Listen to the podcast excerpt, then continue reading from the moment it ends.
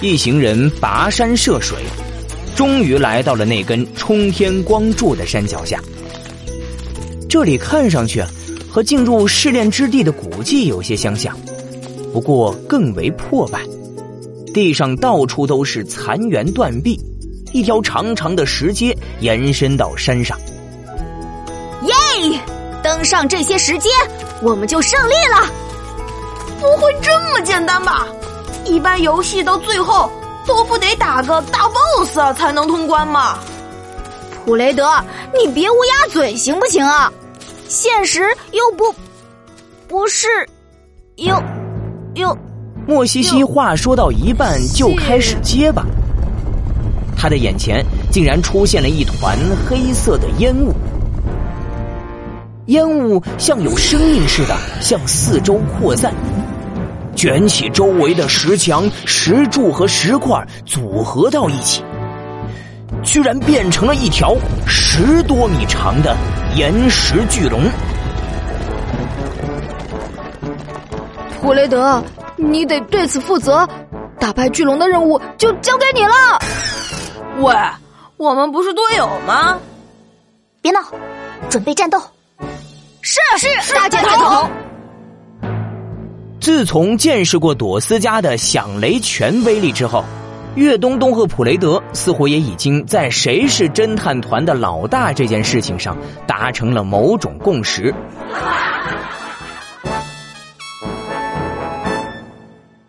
天色渐渐变暗，岩石巨龙依旧巍然不动，阻挡在通往山上的石阶前。而莫西西他们几个，却已经累得气喘吁吁、狼狈不堪，躲在几块石墙后面休养生息。啊，这条龙也太难对付了吧！魔西西，我魔力快用光了，啊，我也是。没想到这家伙不仅硬，而且被打烂的部位还能复原。这样下去，我们肯定会被耗死。一定是我们的方法不对，没有伤到他的要害。普雷德，你游戏玩的多，这种 BOSS 一般怎么对付？一般，一般我会去看攻略。攻略？你你你，我我我，算了，当我没问。就在几人魔力都快耗尽、一筹莫展之时，莫西西突然听到脑子里传来一个陌生的声音：“莫西西，眼见不一定为实，用你的心去感受真正的敌人所在。”谁？是谁在说话？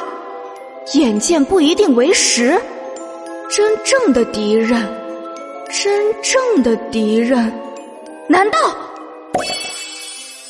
莫西西闭上双眼，集中所有精神，将全身的毛孔张到最大，用心感受着周围的魔力波动。岩石巨龙的身上感受不到任何魔力波动，难道他只是一个傀儡？真正的敌人在哪儿？在哪儿？终于，他隐约察觉到离他们不远处的一块石碑后面有一股微弱的魔力波动。莫西西连忙指着石碑，对朵斯加大喊：“朵斯加，攻击那块石碑！”